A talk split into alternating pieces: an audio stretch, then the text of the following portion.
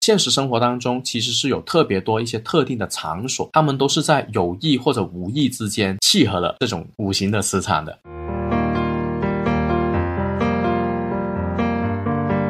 走财运的时候，我躺在床上是能发财的吗？床会把你掀翻，然后让你出去赚钱。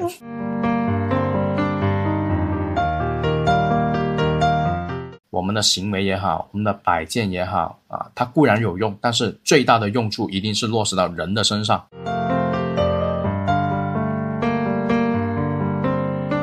Hello，你好呀，欢迎收听《玄门有理，科学搞玄》，这里是伊曼，我是十三。我们前面已经讲了十几期，要好好打扫卫生啊。打扫卫生之后呢，我们要怎么弄呀？我们今天将要仔细的聊一聊。打扫完卫生之后的话，家里面。它既然已经干净了，那对应的就是我们在生活上、工作上的一个状态，它的人际关系处理上面是已经比较的啊舒适，比较的轻松一点，可以减弱我们的一个内耗的情绪。但是如果说仅此而已的话，那还不能算是给生活带来更进一步的一个帮助。那今天其实要聊的就是，当我把家里面搞好卫生之后的话，那能不能再进一步呢？那其实这个方式方法就是用五行来进行一个引导啊，一个五行的布局。其实一聊到五行的一个家具搭配的话，阿曼你马上会想到的一个相关的点应该是什么？五行搭配的话，我马上想到的就是八字上面的喜用神。为什么？那五行搭配不是要旺我自己吗？那旺我自己，那首先当然是要从我八字上面的喜用神去做补充啊。我八字喜火。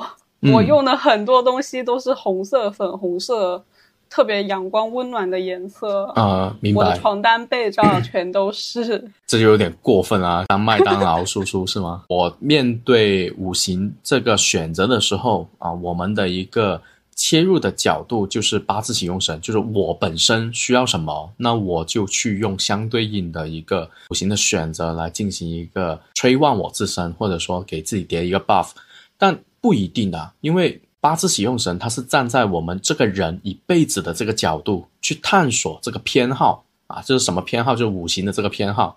但是生活在我看来是一个多元化的角度，我们这个世界的剖析也是可以多种角度的。那既然是如此的话呢，除了八字以外，应该是还有灵活一点的去应对这个事情。五行它只是一种激活能量的手段，它并不是我们的一个目标。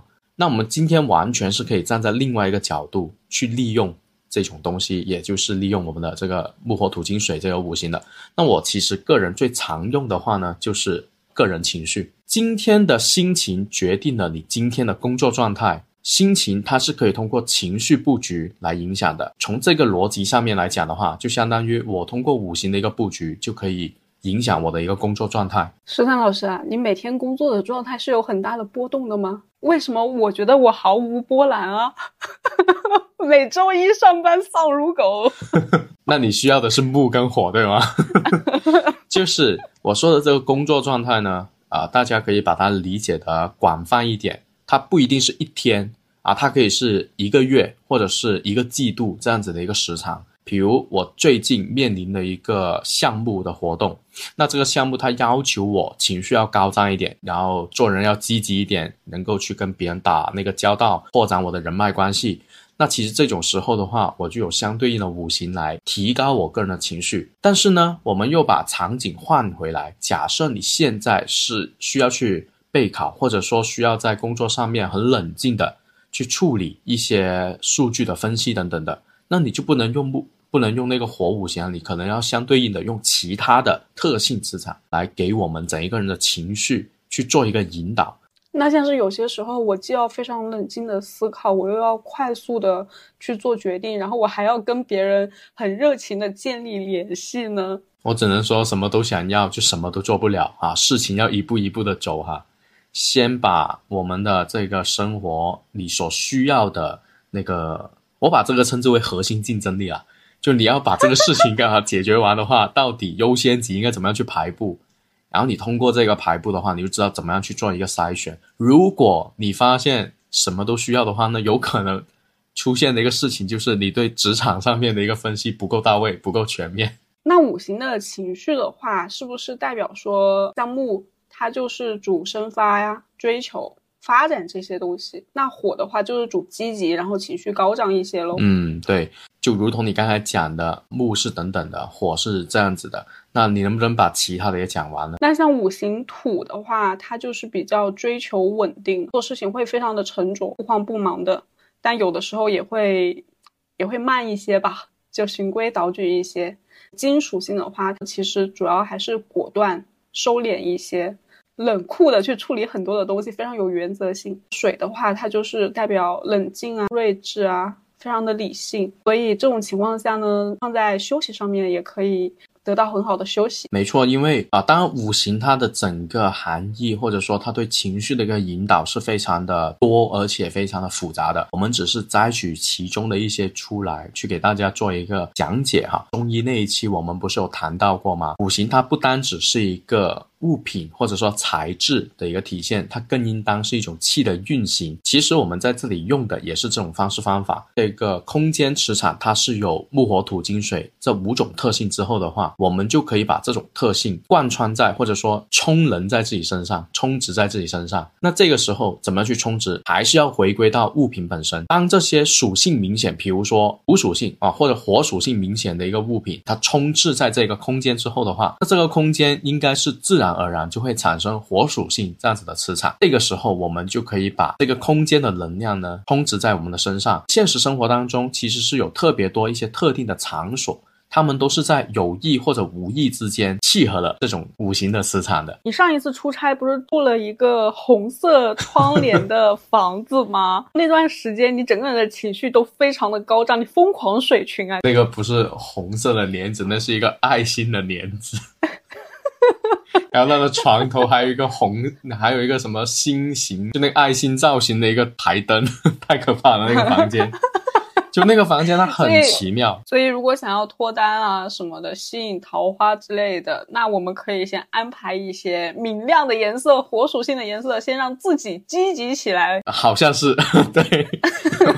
那次出差住的那个酒店，真的挺让我印象深刻的。当时一进去，就因为那个帘子，其实我是有点不喜欢或者不适应的。掉头就走吗？对，想掉头就走，就给我一个很诡异的感觉，因为它整个房间本身的墙体是黑。色的，它那种民宿做的那个装修的风格，其实特别的黑暗风。但是在黑暗风里面的话，你又突然出现一个桃红色的一个帘子，就很诡异。但是呢，住久了之后好像又还挺好，还挺 OK。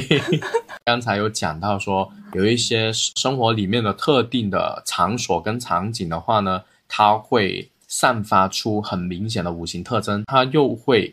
变成一种特定的社会信息，反过来是可以让让我们很深刻的去体会这一套的符号的。比如说，我们可以先讲就是金属性这个。那金属性的话，在情绪上，我个人对它最常用的就是一个收敛的状态。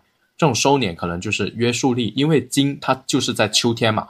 秋天的话，我们会说万物开始去冷静下来啊，开始空气变冷啊，天气变冷啊，等等的。在场所上面的话，其实就是规则制定的一个场所，约束力嘛，那就是公检法。通常这些空间里面的装修的话，或者整一个散发出来的观感的话，他都会觉得是一切从简，然后硬朗的一些线条，然后那个墙体的颜色呢是偏白色的啊，那个明朗的那种白色，那这一些都是我们金五行的一个体现。金五行不也代表着改革和叛逆吗？改革叛逆，它只是说我们一种就想去改变东西，有一种暴力的体现，对不对？金五行对应。那个青龙白虎里面的话，它所属的就是白虎。我们这种能量的话，它是有两个极端。你如果极端到极致的一种暴力，其实要不你就是权威。那如果你是非权威的话，那是什么？那你就可以定性为暴力了嘛？突然联想到孔子周游列国，大家都以为孔子是个文弱书生，其实孔子身高两米，带着一群小弟。就是 我说不服你，我就收掉你。就是金，它所代表那种能量，它其实啊，改革啊各方面的话，你可以把它理解成是我的原则，你要听从我的原则，你不听，那我会干嘛？我就会改掉你嘛，对吧？那改掉你的话，到底是把你摁到地上，还是说让你进到我的团队里面，那就另外的事情了嘛。但是它。不会去改变金属性的这种约束力的体现。所以它其实五行的整一个要延续下去的话，它很复杂。但是我们要摘取到它最核心的时候的话呢，我个人认为“收敛”这个词的话是最符合金。它的一个体现的，在我们的生活里面，你想一下，如果你现在是需要提高自己的收敛，那你会说人的收敛是什么？自律，对吧？你的约束力，你要约束自我。那这个时候，在我们的生活里面，就是提高自己对自己的束缚，那就是自律。你觉得太懒散了？啊，你很想提高一下我们的一个健身的时间，很想提高一下我们学习或者说生活变得要有规律起来的话，那你就可以考虑提高家里面的金属性的磁场。比如说装修的时候，你可以把家里面呢整一个装修的风格是现代简约风一点的。可是我租房啊，大哥，租房怎么装修嘛？租房的话，你就可以在一些饰品上面的运用啊，比如你的床铺。比如你的一些衣服打扮，比如说你的办公桌，你肯定会有书桌吧，对吧？你书桌你不要去选那个什么乌金布的那种黑桃木的那种颜色啊，你把它改成就是白色的呀。摆的时候呢，就不要在你的桌面上面摆瓶瓶罐罐，特别妖娆那些化妆品出来，你要把它收纳起来，把它放到一个盒子里面。为什么？因为盒子本身呢线条非常的规整的。然后如果你把瓶子放出来的话，瓶子的造型是如何？特别是女生的那些化妆品瓶身的那个设计，是不是有一些是曲线的，高矮肥瘦啊，完全的不齐？那这一些其实啊，它是水五行，就它其实会影响我们金的市场。因为有很多人可能在做这个布局的时候的话，我们很多人要提高金，就只会摆金的摆件，但其实我们要观察的一个重点就是。我同时还要去降低我的火跟水，因为火它会克金，而水它会让金泄耗掉能量。生活里面这个逻辑也很好去说的，火主飘逸，主那个发散，一个自由散漫的磁场的摆件在你的生活里面出现，那肯定就会影响你的生活规律。金本身是一个规则规律的体现，那你现在因为有太多的火，就会让你整个人变得飘了起来，那就跟你想用金这一个含义是背道而驰的啊！我当然也不建议买太多的白。摆件，因为这不符合我的一个低成本操作的一个 核心理念。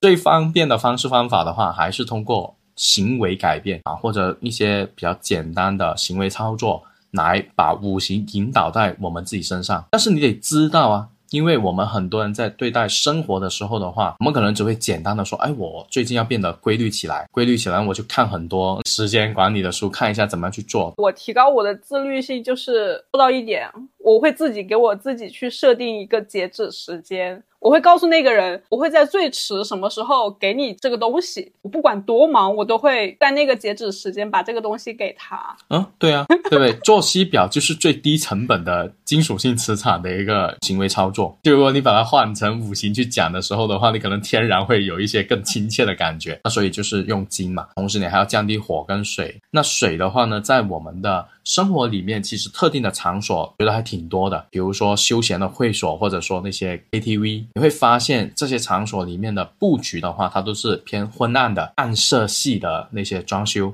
同时它的走廊动线是有复杂的那个设计，这些都是水的那个特性。为什么？一一方面是颜色了。第二方面的话是水无常形，没有一个固定的状态，所以它的走廊的那个动线它就很复杂，就好像到处都可以走，奇奇怪怪的动线呢，就特别符合水五行。但是反过来说，水的磁场呢，它其实也特别的适合休养生息。然后像我们如果要去学习啊，或者说要去修炼的时候的话，用水五行是最好的。那在这里面的话呢，如果在生活当中想提高水的这个能量呢，床垫跟四件套之外哈，因为穿蓬松的、舒服的才。材质不硬朗的衣服，柔软蓬松的衣服的话呢，它就有点像是天蓬。这星耀的能量的话，其实就跟水的能量是非常匹配的。所以，如果要让生活休闲下来，你自己想一下嘛，你整个人穿的宽松一点，跟你穿一件西装，是不是整一个人的气质是不同的？昨天人事哥哥穿了他的职业装，哇，好帅啊，太帅！哎，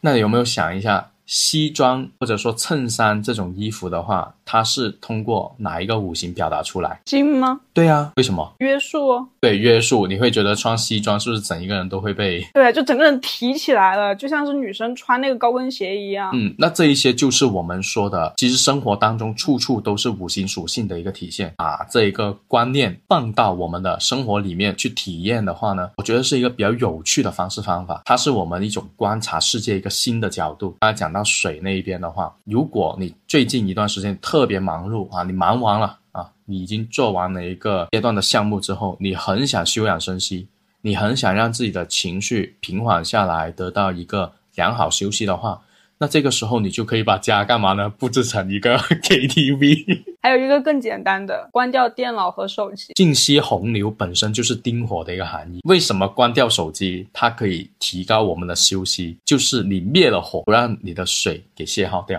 当你从这一个角度去理解的时候，你就会发现这一套符号还挺有意思。商业广场，比如万达这样子，那么多流动的人群，它其实非常的商业啊。这种情况是不是会有一些矛盾呢？因为像你流动的人群，它也是水的特性，但是那个场所它好像并不算是休息的场所呢。这里面的话，因为之前上上我们那个风水课的时候也有讲过嘛，像商业广场这一些地方，它其实不单只是人气的一个流动了，广场的外面整个造型也是一个流动的波浪的造型。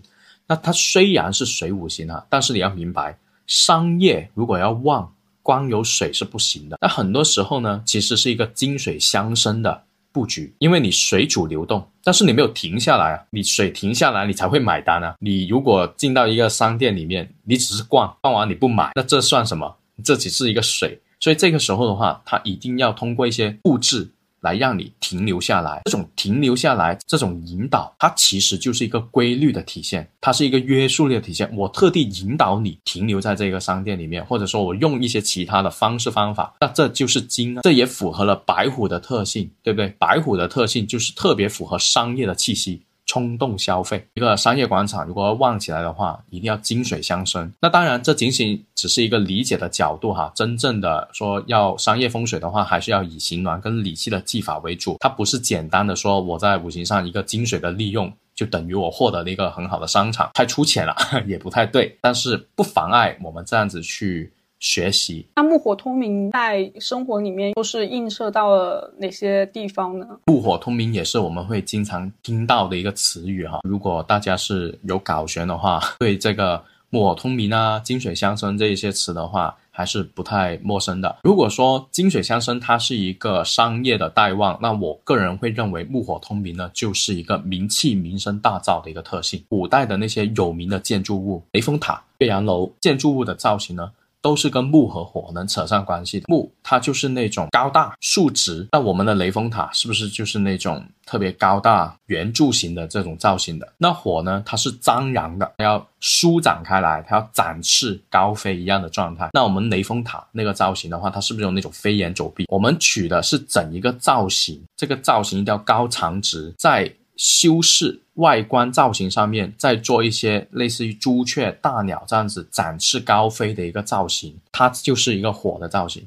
那所以木火通明这种造型的话，它是一个名声大噪，所以它才会干嘛？延伸出我们在风水上面一个非常著名的摆件。就是文昌塔，立学业、立考试。家里面如果有小朋友要考试，经常去参加一些比赛，就在我们的书房或者是在我们学习办公的地方放一个文昌塔嘛。在我个人的理解里面，其实木火通明就是廉贞星，就是我们紫薇里面的廉贞星。木气它很旺的时候，它会生旺我们的火气，而火是主那个智商跟智力，各种灵感的大爆发，对吧？那在当代社会里面，刚才有讲到，你商业你可能是需要金水相生，收敛自己，你要去让自己的生活变得规律起来。那木火，我觉得可以用在什么的场景或者什么样的行业呢？运营还有广告，我觉得对木火的需求是最大的啊。所以呢，你在办公室里面去提高木火的磁场，我个人认为是非常有利。那从行为上来讲的话呢，木的舒展，木主生发，主舒展。它其实就是一个社交脉络的一个含义，而火的散发就是我们一个社交的魅力。讲到这里面，应该就知道为什么很多鲜花这种，它可以说来旺我整一个的人气，旺我整一个的名声啊！应该还记得我之前在即刻发过一个案例，就是说我们公司里面那个总监，他不是升职之后的话，就在台面放了一一盆那个蝴蝶兰吗？那蝴蝶兰的话，它就是一个木火通明的象意啊，木就是它们的植物的本质，而火是它一个鲜艳美丽的外表。所以我讲到这里，我突然间就觉得圣诞树好像也挺合适的，对吧？要不 要不想一下蝴蝶兰以外的话，放一棵圣诞树好像也还可以。那玫瑰那些都是嘛。所以如果我们在工作上面的需求，它是有特别强的一个社交属性的一个这种诉求的话，那我觉得你就可以催旺相对应的这些事情了。哎，那木除了刚刚你提到的木属性本身，像鲜花，那它还有别的其他的东西吗？我其实个人会认为木属性，在我看来，我最常用的是什么呢？就是生命力。比如还是刚才讲到的，一一场大的项目下来之后，我们忙完一轮，我个人认为用水它其实不太合适，身体被掏空。对，我会觉得自己身体被掏空，那这个时候我失去了生命力，我就需要好好的补充回来，我要重新感受一下。这个生活的美好，那木主生发补充木属性的时候，我个人认为怎么样去补这种生命力呢？就是养生、练功、瑜伽，它都是一个补木的行为。因为你舒展身体本身就是一个生命力的体现。就与其你去种绿植，还不如多逛公园。我上次看到一个文章，就有讲当代年轻人的迷惑行为，其中有一个就是去抱树啊，就 抱着那棵树吗？就是。对，定时定点的去找到自己认领的那棵树，然后抱住它，这是非常直接的补木。好像不太是吧？啊，是吗？啊，就靠近那个木的磁场也可以吧，但是我会觉得很奇怪，因为我的观点一直都是一定要有一个切实的操作去改变你的行为，改变我们的一个生活的作息跟习性。你才可以获得那个相对应的能量，不是因为我摆了一个摆件我就拥有木了，不是我摆了一个水晶我就拥有金了。而是因为我做了木跟金相对应的行为操作，我整个人是通过这种行为操作的一个改变，切切实实的被五行给影响到，或者我这个行为操作本身就是五行，这样子才是我符合我观念里面的一个所谓的改运或者改命吧。讲这个词好像已经有点夸张哈，只是让生活变得好一些。那刚才有讲到，你木就是要去做舒展，那最简单多点看一下瑜伽是怎么样去做的，养生操、八段锦。那这些都是补木的行为啊，它非常的见效啊。那最后我们可以再讲一下火嘛，比如说火的话呢，怎么样去用这个情绪呢？火它是一个积极，它是一个情绪的高涨，热情的好客。这段时间里面，如果你想增加人气，其实用火是最方便的。然后你的家如果是特别大，只有你一个人住，或者你跟你的伴侣一起住的话，整个家会显得特别的空荡荡。那这个时候我一般都会说，你多点去举办那个周末的茶话会啊，你多约一些朋友上来啊，这种交流的行为，观念的输出。语言的表达本身就是一种补火的特性。那如果你觉得还不够，还想花点钱的话，那很简单，你买一个音响啊，不管是那个马歇尔的还是其他的那些都可以。你买一个音响回来，电子设备本身就是火属性的，PS 五这些都是，就增加我们这个空间里面的电子设备。增加我们的人气，然后来带动我们整一个的热情好客的情绪，你就可以调动自己。就是我们现在邀请朋友来家里，一般情况下，要么是打剧本，要么是打牌。这个行为动作本身，它其实也具有五行属性嘛，就是一个社交啊。社交本身是属火的。你想一下，你剧本杀，你打牌，那这个你需不需要有信息的交流？需要，但是我们都在比拼，对，都在诈骗，是吗？那个是另外，剧本杀也是三刀五毒，骗来骗去。但是这是建立在你的信息交流这个基调上面，交流出去的信息是骗人的而已，所以它是一环套一环。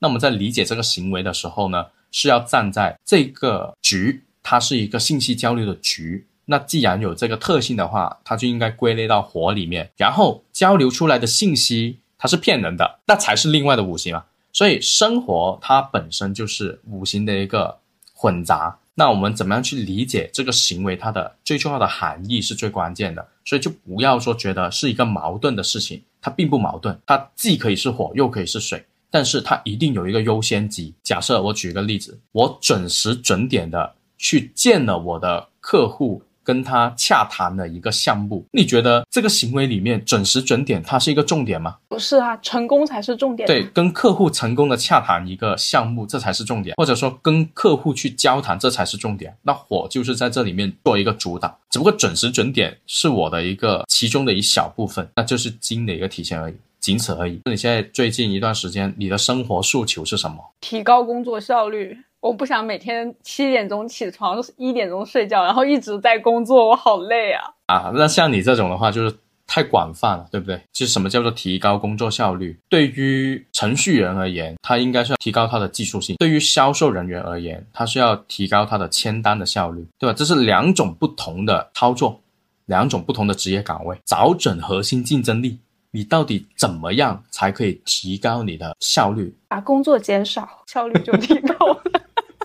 那我明白了，你要把老板干掉是吗？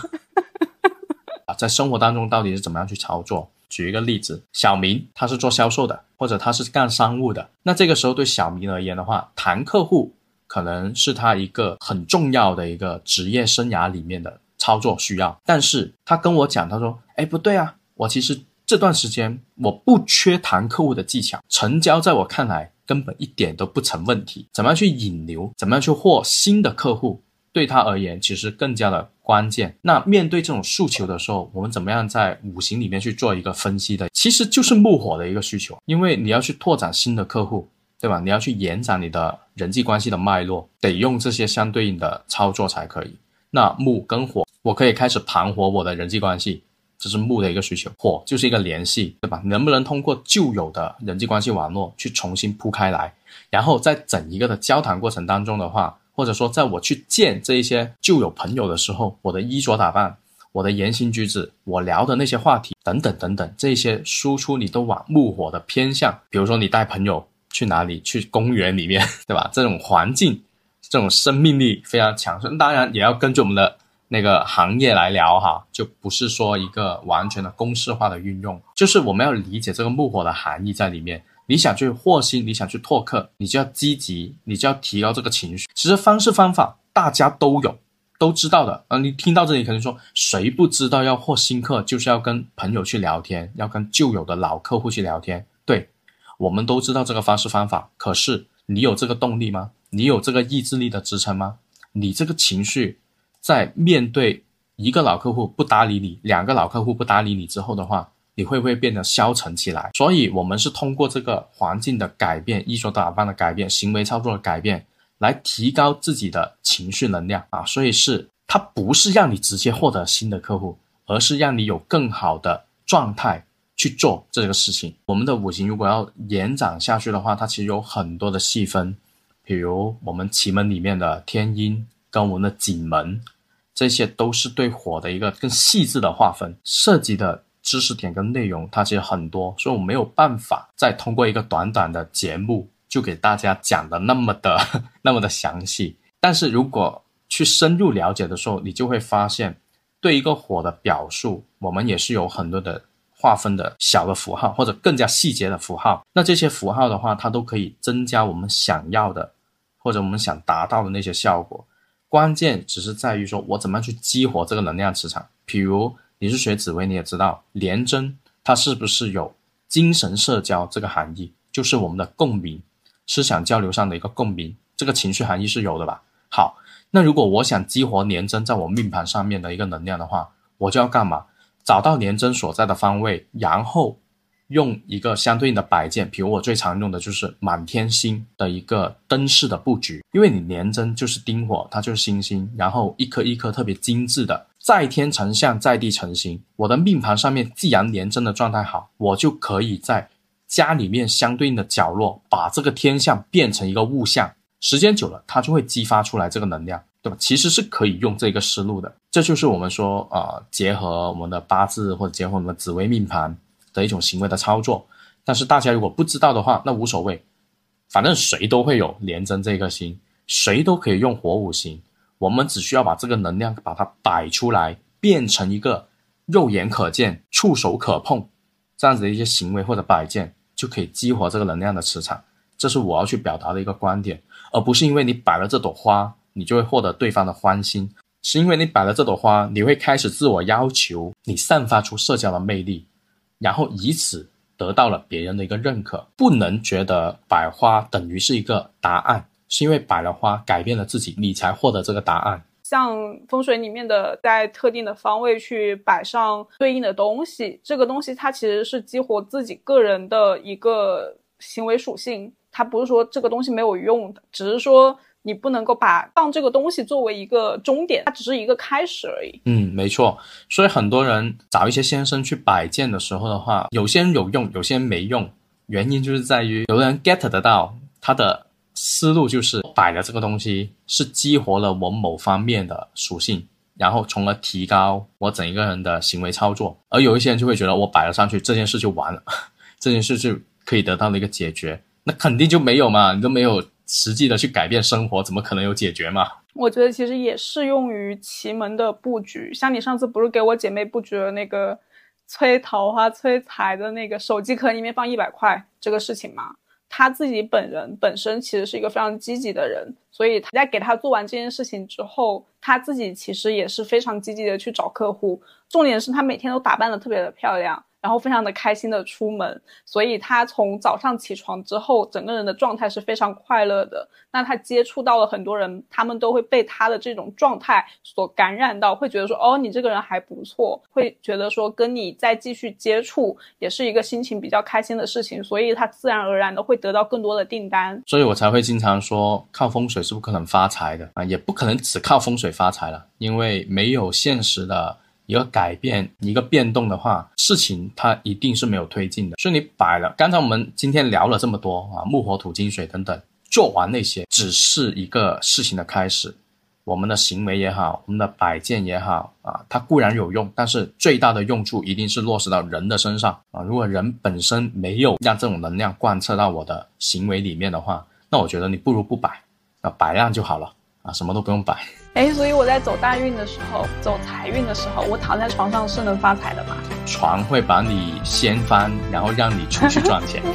对，那个床会主动把你掀翻。好呀，那我们今天就先聊这么多。我们评论区讨论些什么东西呢？很希望能看到大家的一个生活的剖析。你说，哎，我最近想干嘛干嘛啊？想达到一个什么样的状态？那我应该用什么样的五行？那我们可以来讨论这件事情。好呀，好呀，那我们今天就先到这里啦，拜拜。好，拜拜。